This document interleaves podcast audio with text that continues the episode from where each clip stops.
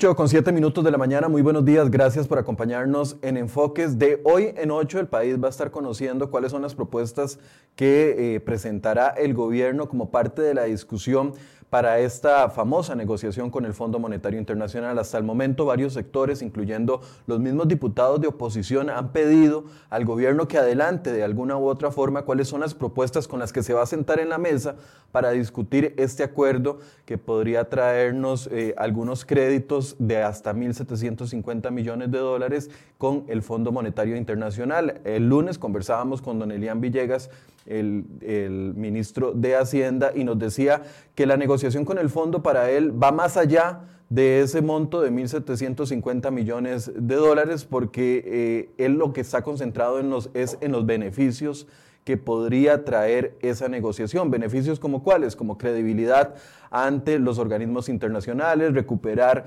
eh, las famosas calificaciones de riesgo que hemos ido perdiendo, etcétera, etcétera. Pero todos sabemos de que esa negociación va a tener muchas aristas y mucha discusión. Haciendo eh, preámbulo a esta discusión, vamos a conversar hoy para contextualizar lo que es el Fondo Monetario Internacional con el economista Eli Feinsay, que se encuentra desde su casa vía remota. Buenos días, don Eli, gracias por acompañarnos. Buenos días, Michael. Buenos días a toda la audiencia. Eh, un placer, como siempre, estar por acá y sobre todo para tocar un tema tan trascendental en este momento para Costa Rica. Don Eli, eh, tal vez antes de entrar a hablar de si va a ser, eh, algunos no ven los nuevos impuestos fuera de esta negociación. Algunos aseguran va a ser completamente necesario porque el tamaño del problema es tan grande y la y la vocación de recorte de gasto del gobierno es tan pequeña que no hay forma de que podamos llegar a esta negociación evitando o eludiendo la posibilidad de nuevos impuestos. Bueno, ya eh, Don Elian decía ayer que eh, iban a, entrarle al tema de las exoneraciones. Solo eso adelantado hasta el momento con respecto a esta negociación.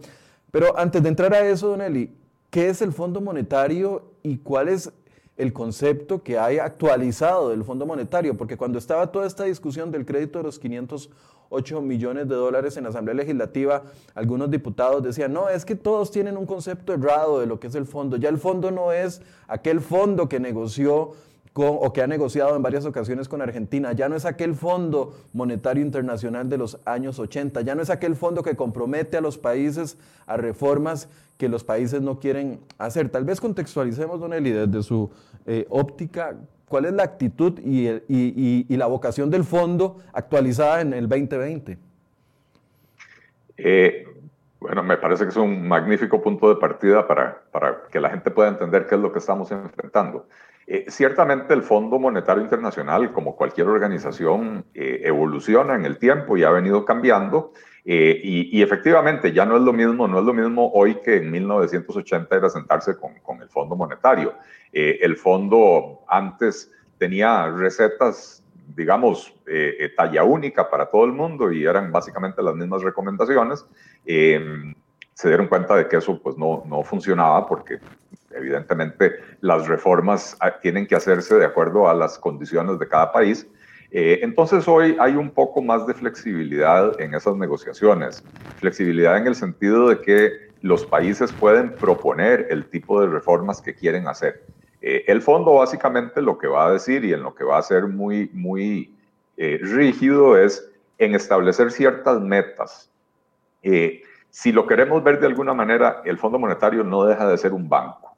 Y si le vamos a ir a pedir plata prestada a un banco, el banco lo primero que quiere eh, asegurarse es que el país tenga capacidad de repagar la deuda. Eh, y, y, donde vienen y revisan nuestros estados financieros, que en este caso es la contabilidad nacional, eh, el déficit fiscal, el nivel de endeudamiento, etcétera, pues ellos van a decir, mire, en las condiciones en las que está hoy no tiene capacidades de, repago. Entonces, ¿qué le voy a exigir? Le voy a exigir, en primer lugar, que elimine el déficit fiscal, pero no, cualquier déficit fiscal. El déficit primario, que es, para ponerlo en términos lo más sencillos posibles, la diferencia entre, entre los ingresos del gobierno, los ingresos vía impuestos, ¿verdad? Los ingresos del gobierno y los gastos, digamos, del día a día más las inversiones que hace el gobierno, excluyendo los pagos de la deuda. Que cuando hablamos del déficit fiscal, se le suma a ese déficit primario los pagos de intereses, ¿verdad? Intereses sobre la deuda. Entonces, el déficit primario, que es el que me dice, en su operación diaria, usted tiene pérdidas o no tiene pérdidas, ¿verdad? o tiene déficit o tiene superávit, eh, ese déficit, el, el, Fondo Monetario Internacional va a exigir que se, se lleve a cero muy rápidamente y que se empiece a generar más bien un superávit primario, eh, eh, probablemente en un plazo de dos, tres o cuatro años, ¿verdad? esa, eso me imagino que será parte de la negociación. porque esta es prácticamente la única manera que tenemos de empezar a, por lo menos, no agregar más a la deuda. ¿De dónde sale la deuda pública? Del hecho de que cada año gastamos más de lo que ingresa. Entonces, si el fondo pone la condición de elimine el déficit primario eh, para que no necesite seguir pidiendo préstamos, ¿verdad? Para que no siga creciendo su nivel de endeudamiento, entonces, eh, digamos que ese es el, primer paso para resolver el problema.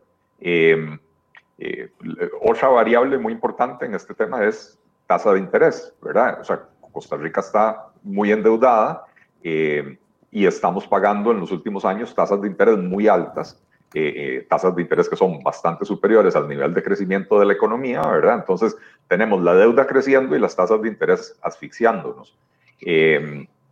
y ahora tenemos un agravante más, que es producto de la pandemia, la economía no solo ya no crece, sino que ahora se está contrayendo, ¿verdad? Entonces, es un, digamos que es un cóctel para una tormenta perfecta. Entonces, vuelvo sobre el Fondo Monetario. Eh, el fondo nos va a decir, eliminen el, déficit primario en, rápidamente eh, y empiecen a generar un superávit primario. Y la, segunda variable en la que se va a fijar es eh, el nivel de endeudamiento. Y entonces muy probablemente el fondo va a decir, necesito que estabilicen el nivel de la deuda como porcentaje del PIB eh, rápidamente y después, en una proyección de, algunos años, disminuir eso por debajo del 50%. Recordemos que para este año se proyecta que va a cerrar en 70% del PIB y para el próximo año, ya con el presupuesto que se presentó, el presupuesto que presentó Hacienda a la Asamblea Legislativa, se, se proyecta que para el próximo año cerraría en 80%. Entonces, llevarlo a por debajo del 50 eh, es, es, es, una tarea grande, ¿verdad? Ahora, ¿cómo llegamos a eliminar el, superávit primario? Perdón, a, eliminar el déficit primario eh, y generar un superávit primario. ¿Y cómo llegamos a reducir la deuda del 80% del PIB al, al 50% del PIB o por debajo del 50%? Eh, es algo donde el país tiene espacio para negociar. O sea, el país puede ir y proponerle al Fondo Monetario y decir, bueno, las medidas de ajuste que vamos a tomar son estas. Y hay básicamente tres tipos de medidas que se pueden tomar. Una es mejorar los ingresos, y eso pasa por subir impuestos, eliminar eh, exoneraciones, mejorar la, recaudación, eliminar eh, eh, o, reducir evasión fiscal, etcétera, ¿verdad? La otra es recortar el gasto. Pero para que el recorte del gasto sea sostenible, esto pasa necesariamente por reforma del Estado, cerrar instituciones obsoletas, fusionar instituciones duplicadas, eh, o sea, reducir el tamaño del Estado para que la reducción del gasto sea permanente. Eh, y lo tercero es vender activos del Estado que generan un ingreso por una única vez pero ese ingreso permite reducir el monto de la deuda. Y si esa venta de activos se hace como parte de un programa eh, que, sea no solo para salir a, vender eh, eh, lo que hace muchas, o sea, muchas familias han hecho antes, ¿verdad? Que tienen una finca grande, una propiedad grande, y entonces segregan lotes y venden pedacitos para, para mantenerse. Lo que pasa es que uno no puede seguir segregando lotes toda la vida porque se queda sin casa, ¿verdad? entonces, que no sea simplemente una empresa estatal para recaudar dinero, sino que se haga estratégicamente pensando en objetivos de promoción de la competitividad de la economía costarricense, de la productividad de los factores de producción. Y ahí tenemos nosotros empresas estatales que inciden en pérdida de competitividad, eh, los altísimos costos de la electricidad, tenemos eh, eh, dos bancos estatales que introducen ineficiencias en el mercado bancario que se traducen en tasas de interés muy altas. Eh, tenemos una aseguradora estatal eh, que, si bien está en un mercado abierto, la competencia no es muy efectiva porque el operador estatal es dominante y entonces eh, eh, nuevamente eso resulta en, en, primas de seguros más altas de lo que podrían ser en otras circunstancias, etc. Entonces, hay eh, formas de que la venta de activos no, no sea un desperdicio, ¿verdad? Porque vender, la, vender la empresa y no ganar, o si solo conseguir la plata, pero no, no, no lograr otra ventaja, para mí es un despropósito. Eh, pero, pero, pero insisto, el gobierno tiene latitud para proponerle al Fondo Monetario Internacional el tipo de ajuste que va a hacer. Si es solo subir impuestos, si es, una, si es solo bajar gastos, si es una mezcla de subir impuestos, bajar gastos y vender activos, eh, eh, ahí hay, hay, una cierta latitud. Ahora, ajá, perdón. Antes de entrar a analizar todos esas, eh, el listado que usted nos acaba de hacer, Don Eli, yo quisiera que nos ayudara eh, a entender el tamaño del problema, porque ya usted lo mencionó en esto que acaba de decirnos, pero a, veces es, es, es, difícil dimensionarlo. Si, si el país fuera una empresa, entonces somos una empresa que si juntamos todos los activos que tenemos, nuestra deuda, nuestras deudas están alcanzando el 70% de todos los activos que tenemos y para operar cada año tenemos que ir pidiendo un 55% de lo, del, del, dinero que se necesita para, para operar y cerrar tablas. Eh, eh, es, ese tamaño de problema se dimensiona en, en esas dos áreas. Eh, una pequeña corrección, Michael. No, no es que la, que la deuda representa un 70% de nuestros activos. La deuda representa un 70% de nuestros ingresos. Ah, ah, claro, de la, de la producción del país. Esto quiere decir que de todo lo que produce el país, el 70%, la, deuda equivale al 70%. O sea, si el país quisiera pagar la deuda en un solo pago a final de año, tendría que destinarle el 70% de todo lo que produjo el país para poder cancelar esa deuda. Ok, eh, ese es el, el, endeudamiento que tenemos amarrado. Además, tenemos que estar pidiendo prestado para poder operar. Esa, esa, es, eh, esa es la razón por la cual es tan importante resolver el problema de la deuda. Eh, el presupuesto de la República, el presupuesto que se, que, se, presentó la semana antepasada o la semana pasada, eh, básicamente se iba a financiar 55% con nueva deuda y 45% con impuestos. O sea, quiere decir que, que de cada 100 colones que, le estamos autorizando al gobierno a gastar, el gobierno solo genera 35. Los otros, o sea, se tiene que ir a endeudar. Perdón, repito, Don Eli, porque se le pegó la cámara y no le escuchamos esa parte. Ok. Eh, que, que de cada 100 colones que le autorizamos al gobierno a gastar el próximo año, bueno, no está autorizado, todavía no se ha aprobado el presupuesto, pero eh, eh, modificaciones se le podrán hacer al presupuesto, pero los grandes números no creo que vayan a variar significativamente. En la propuesta de presupuesto que presentó el gobierno a la Asamblea Legislativa, se le autoriza al gobierno que de cada 100 colones que va a gastar, 45 los genera vía impuestos y 55 tiene que salir a buscar crédito. O sea que para gastar 100 colones, se tiene que endeudar por 55.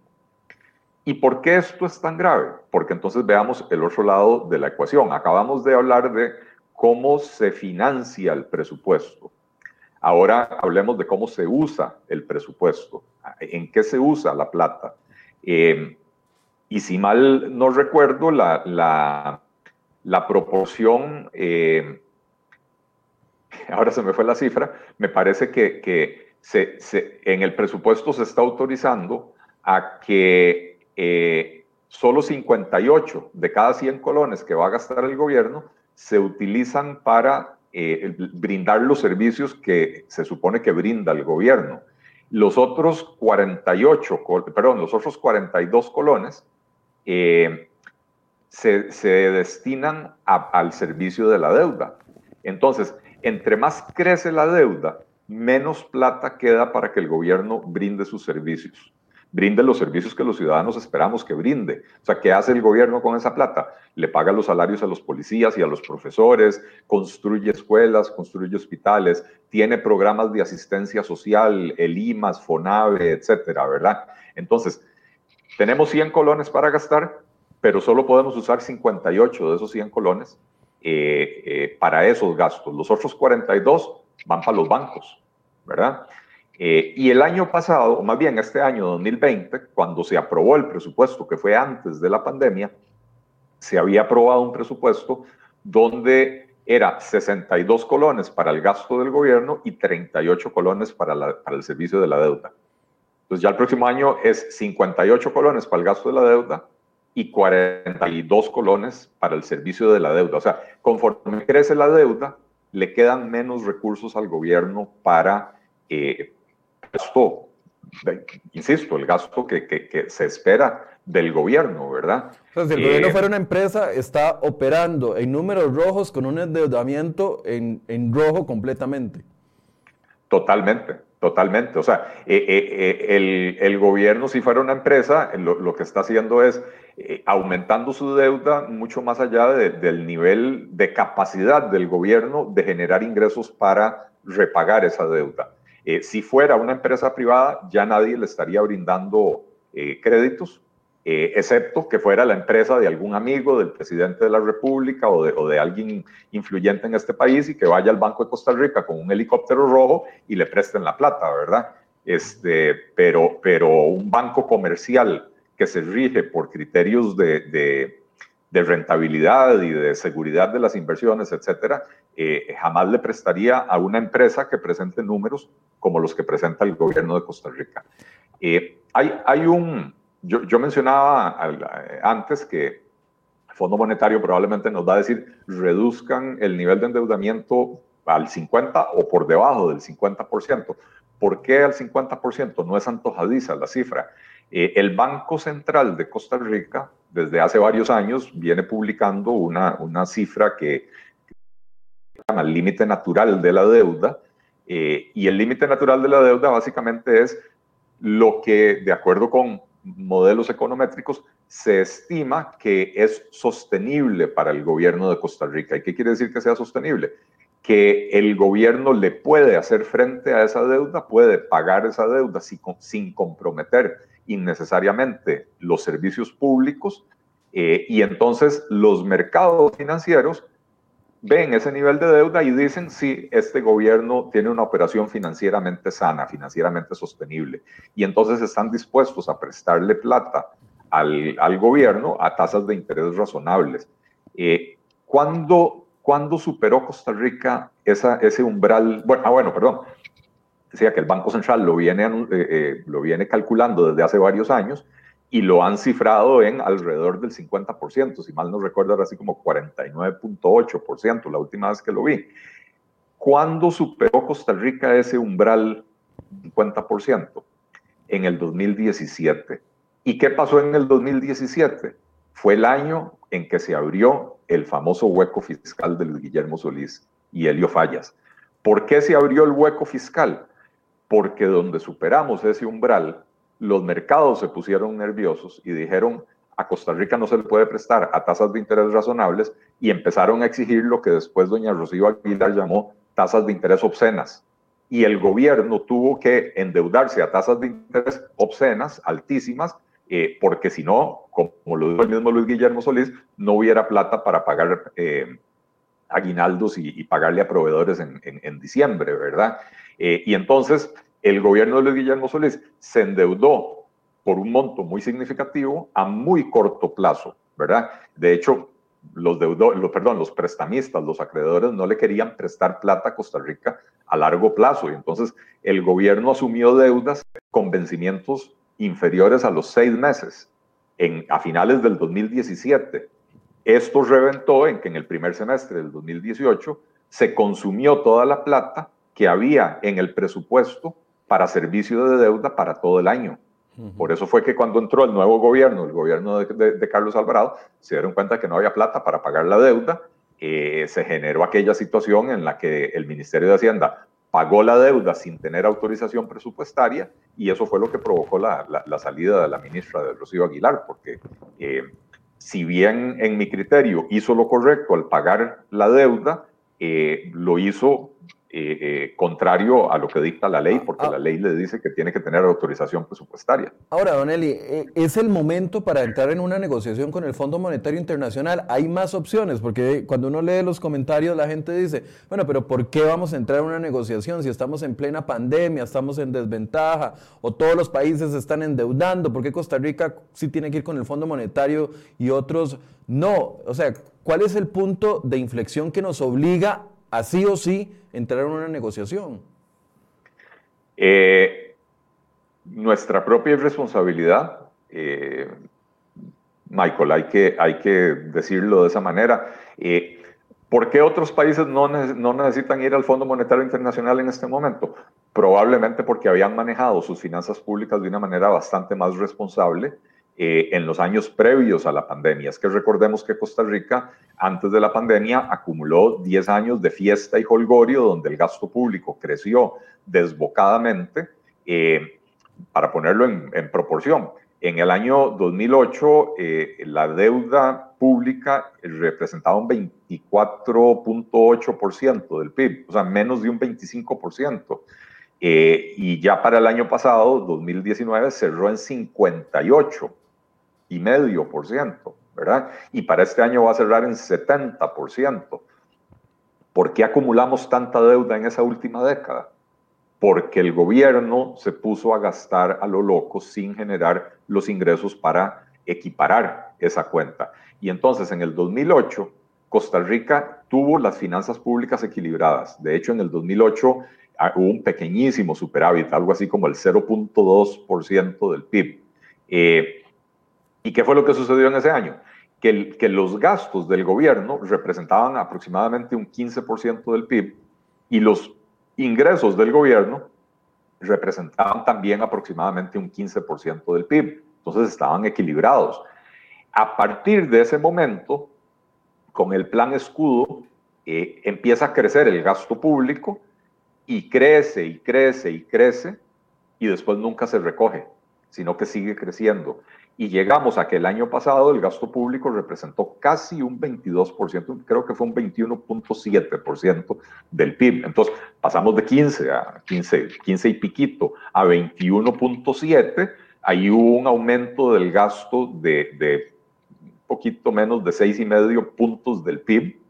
Eh, y por otro lado, los ingresos que habían estado alrededor del 15% en el 2008, que, que eh, eh, cayeron al 14, 14,5%. Entonces, una pequeña caída de ingresos y un enorme aumento de gastos, y eso es lo que explica los déficits fiscales que hemos acumulado año tras año a partir del 2009. Entonces, nuestra irresponsabilidad hace que nosotros entremos a la pandemia en una situación económica precaria. La reforma fiscal del 2018 no, no previó, no podía prever, ¿verdad? No, pero no previó que, que, hubiera haber una, que, que, fuera a haber una crisis de esta magnitud y entonces fue una reforma fiscal eh, que pretendía equilibrar las finanzas públicas muy lentamente, pensando que teníamos tiempo y que, y que a lo largo de un proceso de seis, ocho años podíamos, eh, eh, sin hacer grandes sacrificios y grandes reformas, equilibrar las finanzas públicas. Bueno, ahora viene la pandemia. La pandemia tiene, desde la perspectiva de las finanzas públicas, dos efectos muy claros. La, la primera es el gasto público sube. Sube porque hubo que crear programas de asistencia para las personas, sube porque hay que comp comprar implementos médicos, equipo de protección personal, pruebas, eh, tests, etcétera, ¿verdad? Que hay que inyectarle eh, recursos a la caja con los nuevos para, para, que pueda seguir funcionando, ah, porque mucho del, del, fondo ya se está gastando.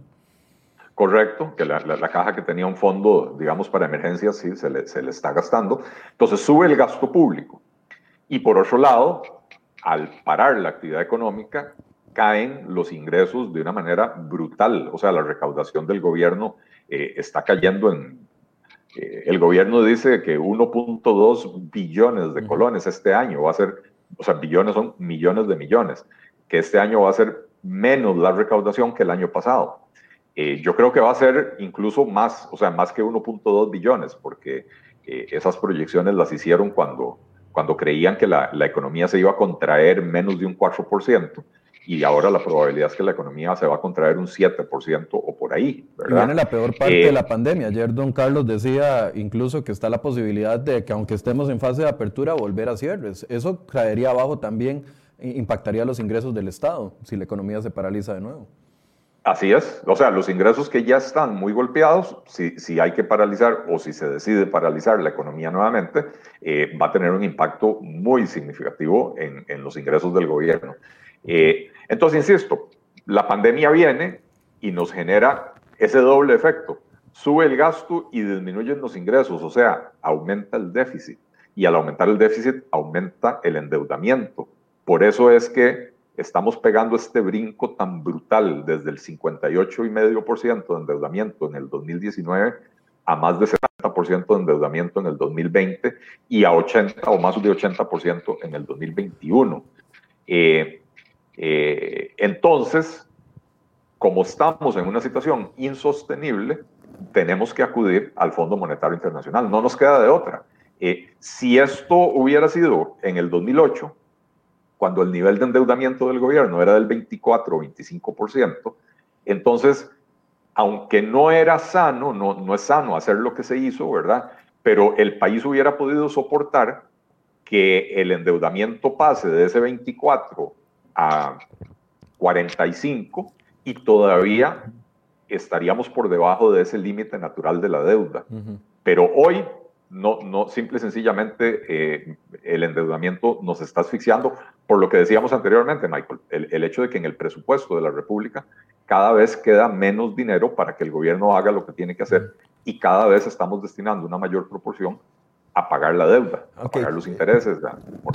todo esto, Don Eli, eh, eh, invertí y, le pedí tanta ayuda para poder dimensionar el tamaño del problema, es para, para ver como deudores cómo nos estamos presentando ante ese banco. O sea, vamos en desventaja a una negociación con un, con, con un banco. Ahora, bueno, un banco entendiendo que el Fondo Monetario Internacional opera como tal.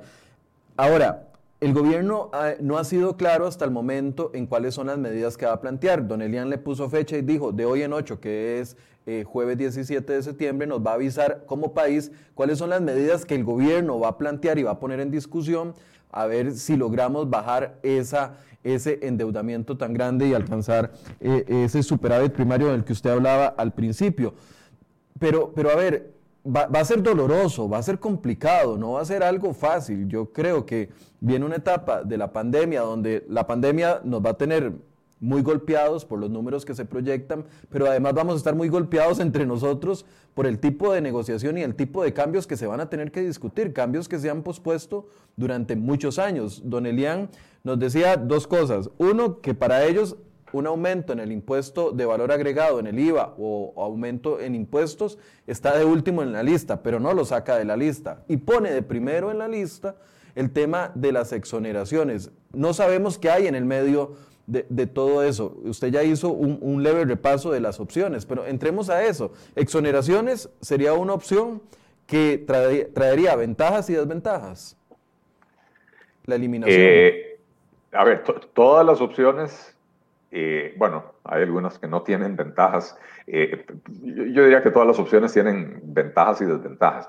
Primero, Michael, entender que eh, estamos yendo, no, es que estamos yendo al banco, no estamos yendo a cualquier banco, estamos yendo a lo que se llama un prestamista de última instancia. O sea, el Fondo Monetario Internacional es prácticamente un banco que existe para rescatar países que se meten en problemas, ahí es donde estamos yendo. Si, si fuera a decir, vamos al banco, a un banco normal, porque el país está en una condición económica razonable, pero necesita plata para ayudarse con algo, lo que fuera, construir un proyecto de infraestructura o, superar una crisis temporal, ¿verdad? Etcétera, iríamos al Banco Mundial o iríamos al Banco Interamericano de Desarrollo. Cuando ya uno va al Fondo Monetario Internacional, Michael, es porque está con el agua al pescuezo. Entonces estamos yendo a un prestamista de, de última instancia. Exoneraciones.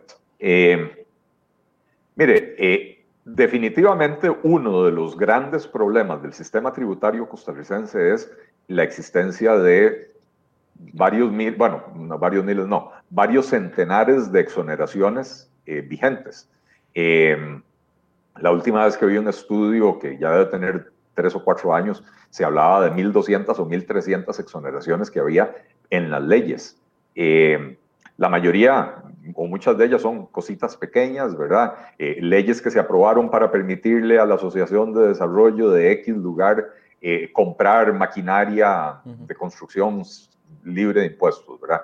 Pero por lo menos había unas 300 o 400 exoneraciones que son exoneraciones permanentes, ¿verdad? Que no eran para un único evento, sino que sectores de la economía que quedan exentos, eh, negocios, empresas, qué sé yo, que, quedan exentos de manera permanente mientras eso exista.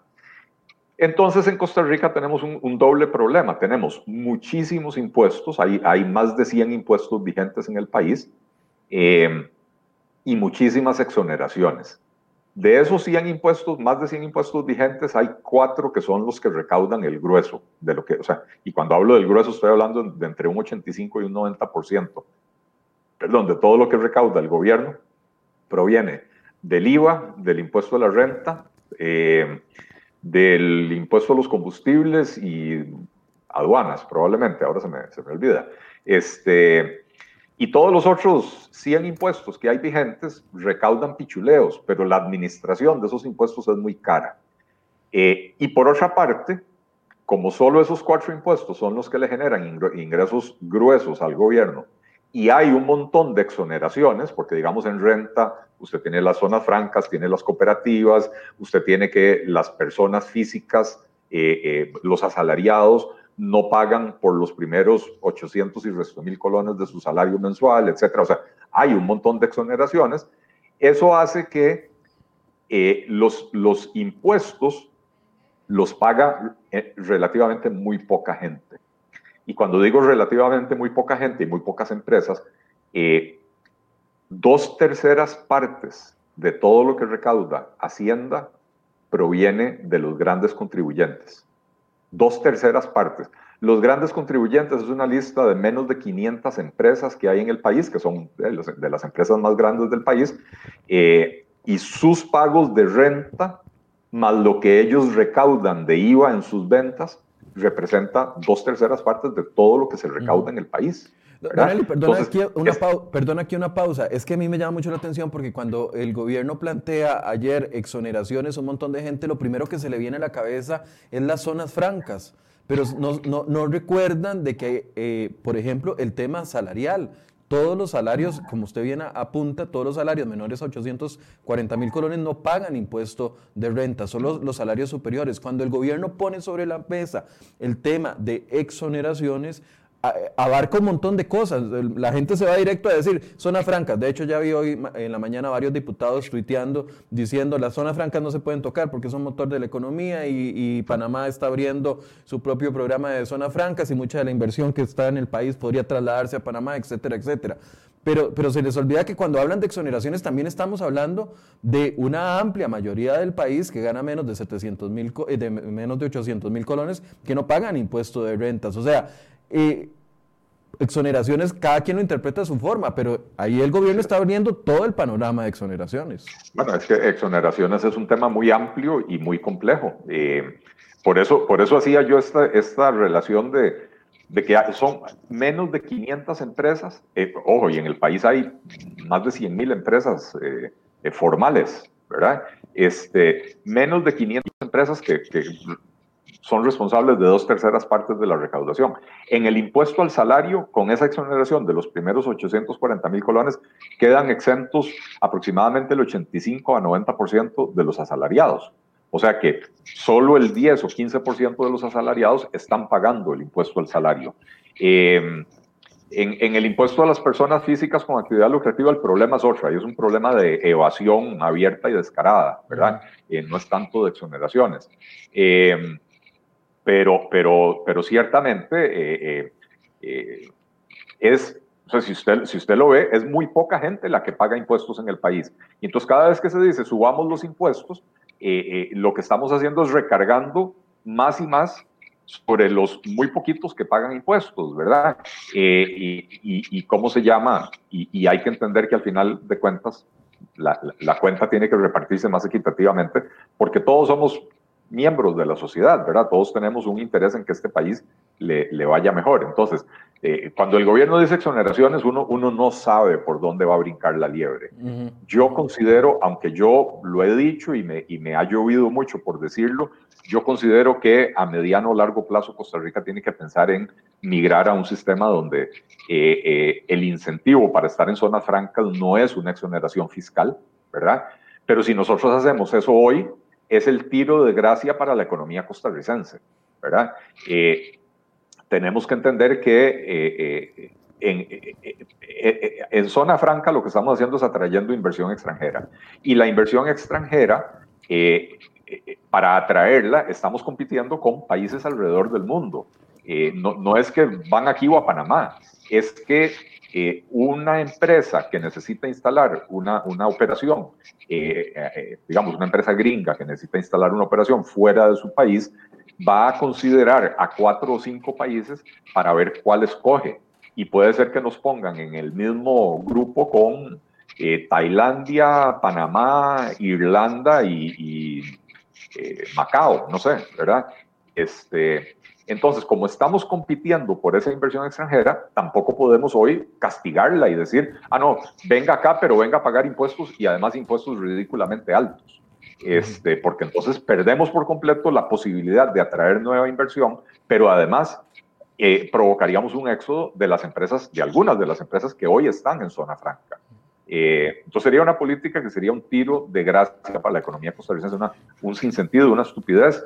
Eh, y una generación masiva de desempleo, además desempleo en un sector donde se pagan buenos salarios, ¿verdad? Donde, usted dice, Don Eli, perdón, donde usted dice, eh, es que en Costa Rica pagan muchos, muy pocas personas, pagan impuestos, entonces claramente salta la gente y dice, y no, todos pagamos IVA, todos pagamos el impuesto a los combustibles.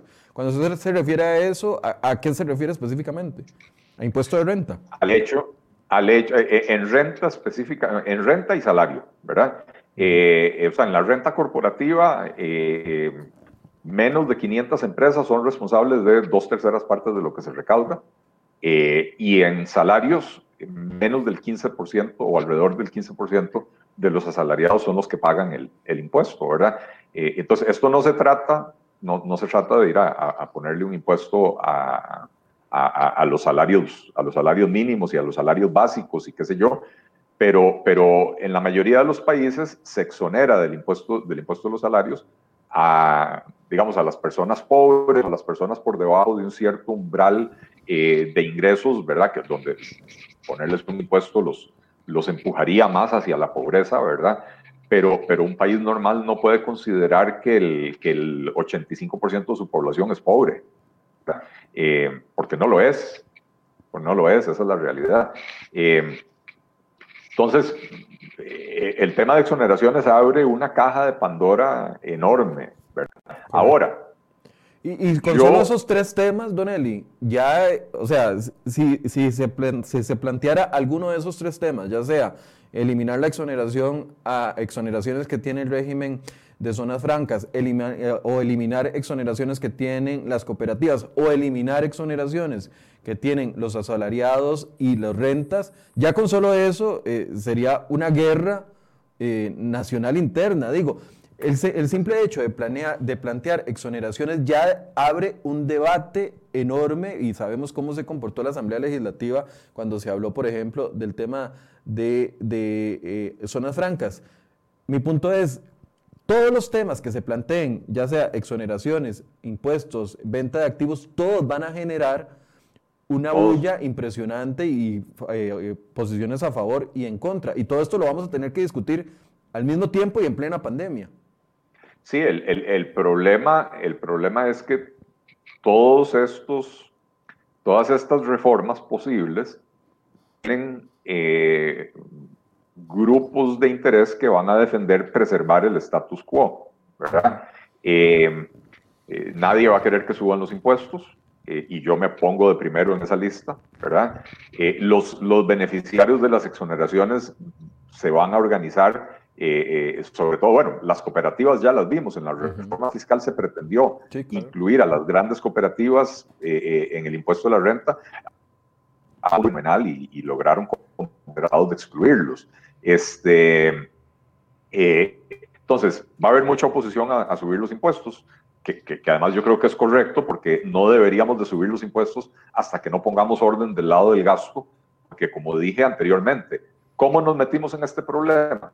Pasando de tener un gasto público que era el 15% del PIB a pasando a tener, un, eh, a, tener un gasto público que es el 21 o 22% del PIB. Esos seis y medio puntos porcentuales del, de, de, aumento del gasto público explican el 90% del déficit, o sea, casi la totalidad del déficit. Si el año pasado tuvimos un déficit de, de 7 puntos porcentuales, o sea, del 7% fue el déficit, ¿verdad? Creo que, que decían que 6,96, entonces redondeémoslo a 7 de esos siete puntos, seis y medio son por crecimiento del gasto y medio punto fue por reducción de los ingresos.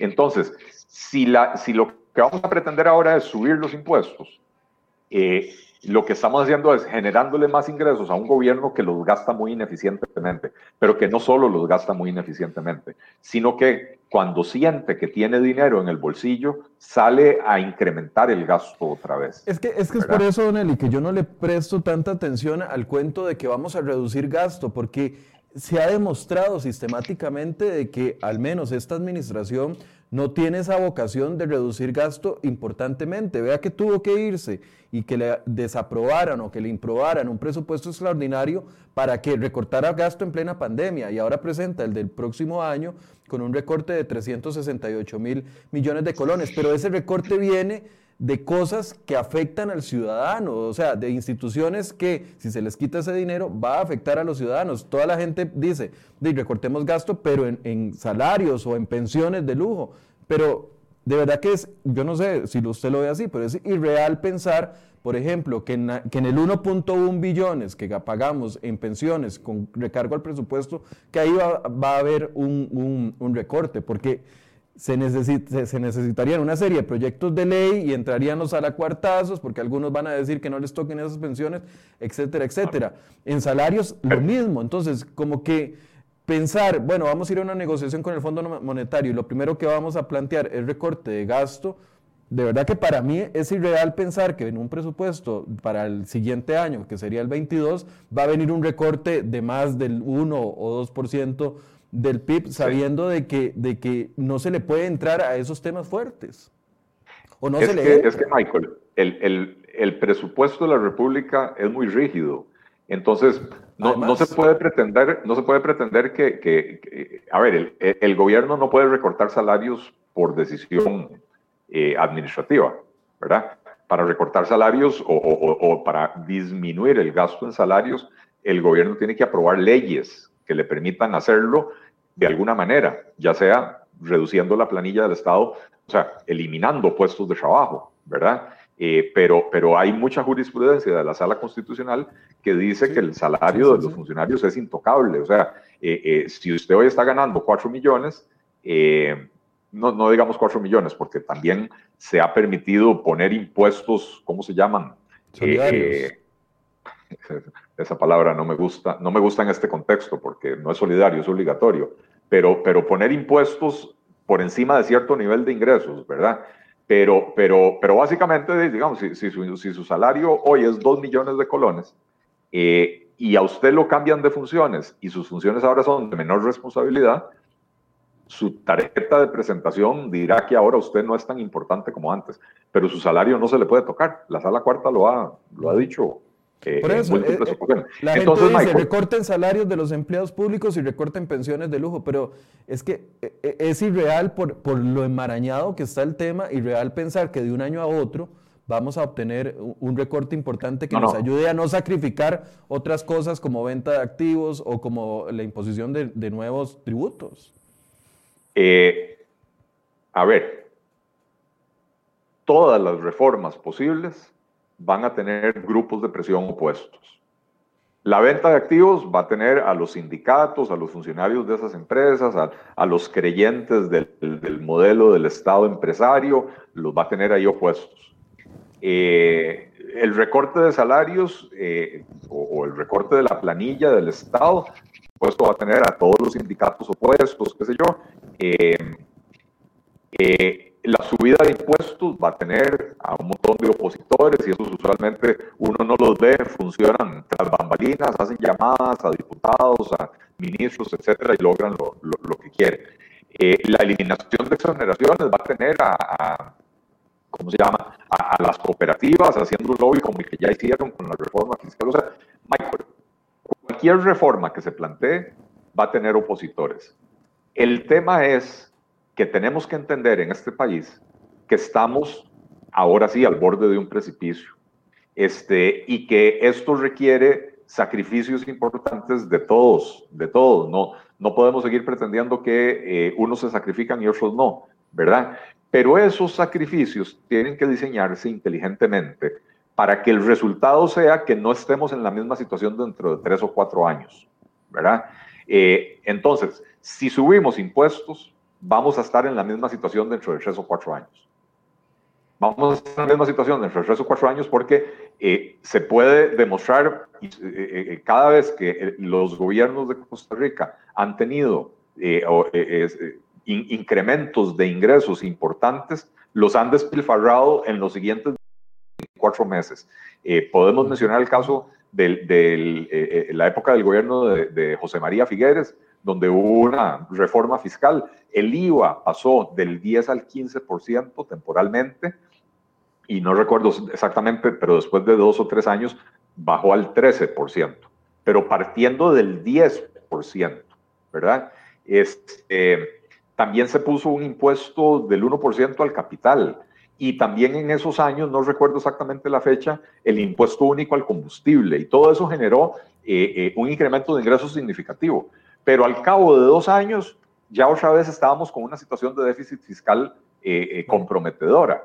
En el año 2007-2008 venía la economía creciendo, digamos, desde el 2004-2005, un crecimiento extraordinario de la economía en esos años, y entonces eso generó un aumento de ingresos eh, simplemente porque de, entre más negocios hay, más, más empresas hay activas vendiendo, contratando, etcétera, pues aumenta la recaudación.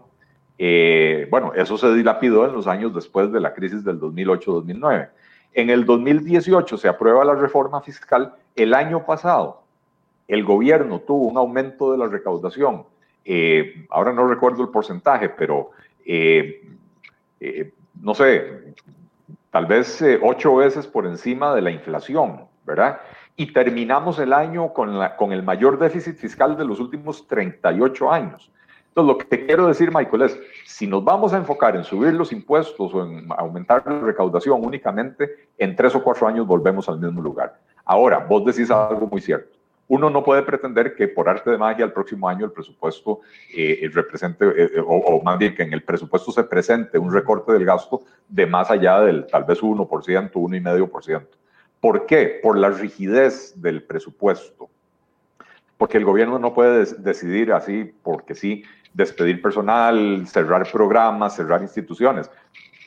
Todo eso requiere de leyes. Y entonces, hay que hacer una diferencia entre los recortes de gasto temporales, casi casi cosméticos, y los recortes de gasto permanentes. ¿Cuáles son los temporales? Bueno, a raíz de la pandemia, eh, por ejemplo, eh, todo lo que son viajes, eh, este año, de esas partidas se pueden recortar porque simplemente no se hicieron esos, esos viajes, ¿verdad? entonces en Cancillería hay un ahorro significativo y en todas las instituciones. Eh, eh, eh, en el Ministerio de Educación, capacitaciones que usualmente se alquilan salones de eventos, hoteles, etcétera. Entonces, pues hay que transportar a las personas hasta el lugar donde va a ser el evento. bueno, ahora las capacitaciones se hacen por Zoom, ¿verdad? Eh, o, por Teams. E, ese es mi punto, Don Eli.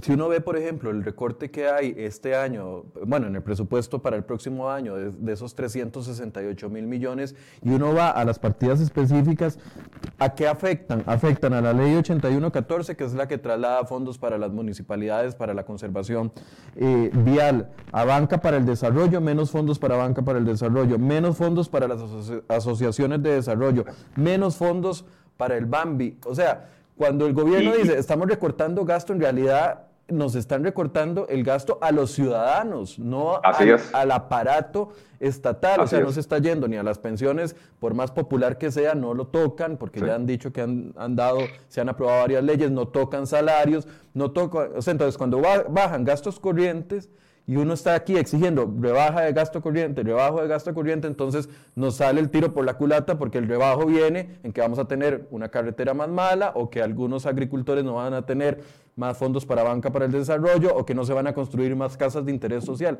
E, e, ese es mi punto, que no hay una vocación por, un recorte de calidad, sino un recorte que al final, de, lo pedimos los ciudadanos, porque ustedes lo pidieron, menos carreteras. Eh, y, un recorte, Michael, que es temporal, porque eh, eh, es un recorte que cuando la economía se recupera, el gasto vuelve a aparecer en el presupuesto. Por eso decía yo, hay que hacer una distinción entre los recortes temporales y los recortes estructurales. Y para hacer un recorte estructural se necesita sí o sí hacer reforma del Estado. Y que entonces uno diga, eh, el, proyecto de ley de Otón Solís, cerrar. Eh, en el sector social hay 23 instituciones que administran más de 40 programas, eh, eh, descoordinados, o sea, un montón de problemas de gestión, pero además con 23 estructuras administrativas. Y entonces Otón Solís proponía en su proyecto fusionar todo eso en una sola entidad. Y entonces como mínimo usted se ahorra 22 estructuras administrativas, ¿verdad? Eh, yo he propuesto crear un Ministerio de la Producción, donde se fusione todo lo que tiene que ver con actividad productiva del país, agricultura, ganadería, pesca, eh, comercio, industria, turismo, etcétera, ¿verdad?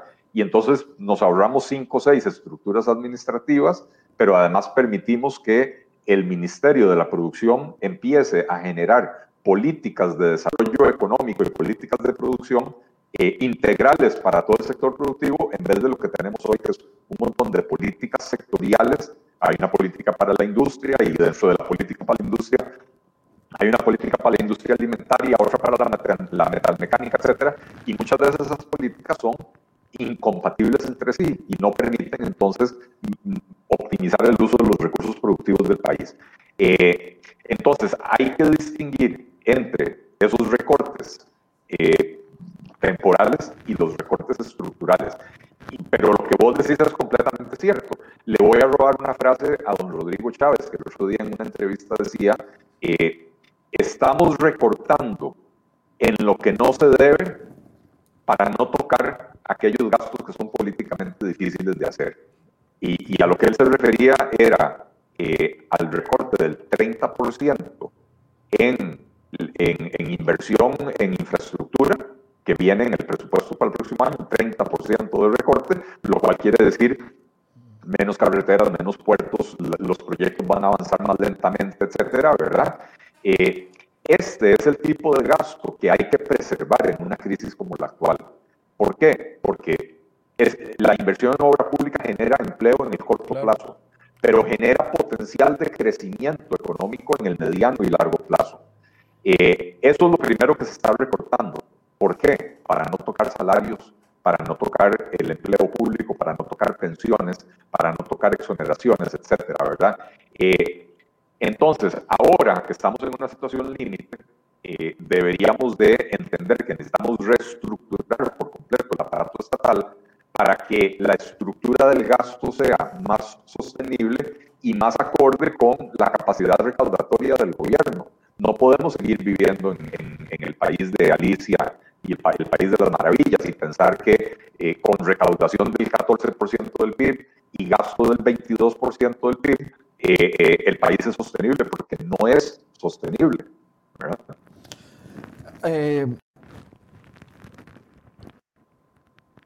el objetivo mío era poder plantear hoy en el programa si es posible una negociación con el fondo sin tocar el tema de impuestos, pero esa tesis se cae en el tema de, en el momento en el que se van a, tocar las exoneraciones. Hay que ver hasta dónde llega. Para ir haciendo el resumen, Don Eli, entonces, ¿impuestos usted ve probable que se toquen esta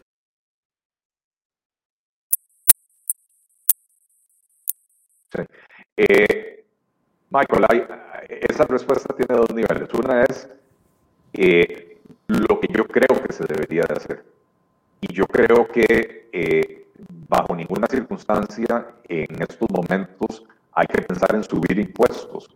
Eh, bajo ninguna circunstancia, porque nuevamente tenemos una economía que está contraída, está severamente golpeada, y usted lo que necesita ahora es que los, los negocios, ahora que viene fase de apertura, que los negocios puedan operar tranquilamente, que puedan empezar a invertir para el crecimiento, etcétera, y que las personas puedan consumir eh, sin que les quiten una porción todavía más alta de, su ingreso vía IVA o otros impuestos al consumo, ¿verdad?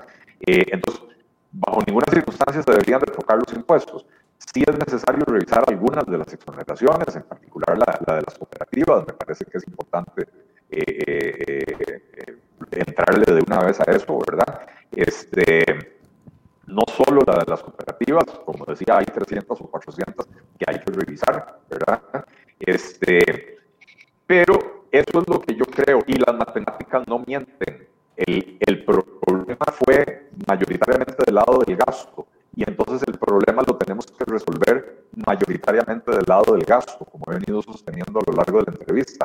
Entonces, eso es lo que yo creo. Ahora, me pregunta que si yo creo que eso va a suceder, no. No, estamos en un gobierno PAC, eh, pero también si fuera un gobierno de liberación o si fuera un gobierno de unidad, lo que, lo que van a proponerle al Fondo Monetario Internacional es una subida de impuestos con algunos recortes menores del gasto. Eh, ojalá me equivoque, de verdad, ojalá me equivoque, deseo estar equivocado, eh, pero me parece que los recortes del gasto que se van a proponer son menores eh, que la venta de activos que se va a proponer es apenas simbólica, ¿verdad? De lo que han venido hablando VIXA y FANAL, que juntos no le hacen ni cosquillas al nivel de endeudamiento del país, este, y que probablemente esto se va a, la propuesta del gobierno se va a basar mayoritariamente del lado de los impuestos. ¿Cómo exactamente? No, no me queda claro, eh, pero tal vez concluyo diciendo algo que debía haber dicho al principio cuando me preguntaste quién es el Fondo Monetario Internacional. Mi definición del Fondo Monetario Internacional es que es una agencia de contadores públicos que prestan plata. ¿A qué me refiero? A que el gobierno va a presentar una propuesta y ellos se van a sentar a hacer la contabilidad y van a decir, ok, el gobierno propuso aumentar los impuestos equivalente a 3% del PIB, recortar el gasto equivalente a 1% del PIB y ventas de activo equivalente a medio por ciento del PIB y eso, eh, eh, eso me da un 4,5%. ¿Alcanza o no alcanza para, para lograr la meta de eliminar el déficit primario? Si alcanza, entonces ahora pasa por un segundo filtro, que es el filtro de realismo, digamos eh, eh, que es un análisis un poco más político, es sentarse y decir, ok, esto tiene probabilidad de ser aprobado en la Asamblea Legislativa en Costa Rica. Eh, y yo creo, Michael, que si presentamos una propuesta que es 80% recorte del gasto, 15% venta de activos y 5% aumento de impuestos, probablemente el Fondo Monetario lo va a rechazar, porque va a decir, aunque los números cuadran y me gusta su propuesta, eh, políticamente no la veo viable. Entonces usted tiene que presentarme una propuesta que sea viable. Entonces, si me, si me preguntan no qué es lo que yo quisiera que suceda, sino qué es lo que yo creo que va a suceder, creo que nos van a pegar un garrotazo. Eh, e insisto, nos van a pegar un garrotazo y en tres o cuatro años o en seis o siete volvemos a estar en la misma situación. Porque cada vez que aumentamos los, ingresos del gobierno sin hacer un recorte estructural del gasto público, lo que sucede es que se dispara el gasto público y entonces de nada sirvió ese aumento de los ingresos. No solo, no solo se dispara el gasto público, sino que cada vez que suben los impuestos se erosiona la base impositiva. ¿Qué quiere decir esto? Cada vez que suben los impuestos, se, se envía a más gente y a más empresas a la informalidad, donde no contribuyen. ¿verdad? Entonces, eh, por eso mi llamado tan vehemente a que el paquete de reformas se haga pensando en una solución permanente y no en una solución para los próximos tres o cuatro años. Ahora, al gobierno le queda un año y medio en el poder. Eh, van a buscar la solución más cortoplacista posible que les permita entregar el poder el primero, el 8 de mayo del, del 2022 y que los problemas le queden al que siga. Eso, eh, ese es mi vaticinio de lo que va a suceder. Vamos a tener que hacer solo un programa para el tema de venta de activos y reforma del Estado, pero lo vamos a programar para próximos días, Don Eli. Pura vida, con mucho gusto, Michael. Eh, gracias, no sé si quería despedirse. Eh, bueno, no, eh, eh, sí, despedirme de la audiencia, por supuesto que sí. Este, muchas gracias por, eh, por la atención, por la fidelidad, este, y muchas gracias a vos, Michael, por la invitación. a sus órdenes siempre. Bien, era don Eli Feinza y por supuesto que este tema lo vamos a seguir tocando en los próximos días y principalmente alrededor del próximo jueves y después del próximo jueves, cuando ya tengamos concreto qué es lo que se propone. Hay que ver si esa propuesta es viable. Y cuando hablan de recorte de gasto, tenemos que irnos a ver qué es lo que están recortando. Ojalá que podamos verificar qué es lo que se está recortando, porque un gobierno dice, este o cualquier otro gobierno, recorto gasto, recorto gasto, y todo el mundo le aplaude, pero cuando vemos si el recorte del gasto está en menos casas de interés social para las personas que verdaderamente lo necesitan, en menos programas sociales, en afectación a las asociaciones de desarrollo, que es la que están más cercanas a las personas en las comunidades, al CONAVI, eh, de nos están pegando un disparo en el pie y nosotros estamos aplaudiendo por eso. Y tenemos que ser críticos como ciudadanos de que cuando se anuncie un recorte de gastos sea verdaderamente donde le duela al aparato estatal y no donde nos duela a nosotros como ciudadanos. Mañana vamos a hablar de temas políticos, los invitamos para que se conecten a partir de las 8 de la mañana. Muy buenos días.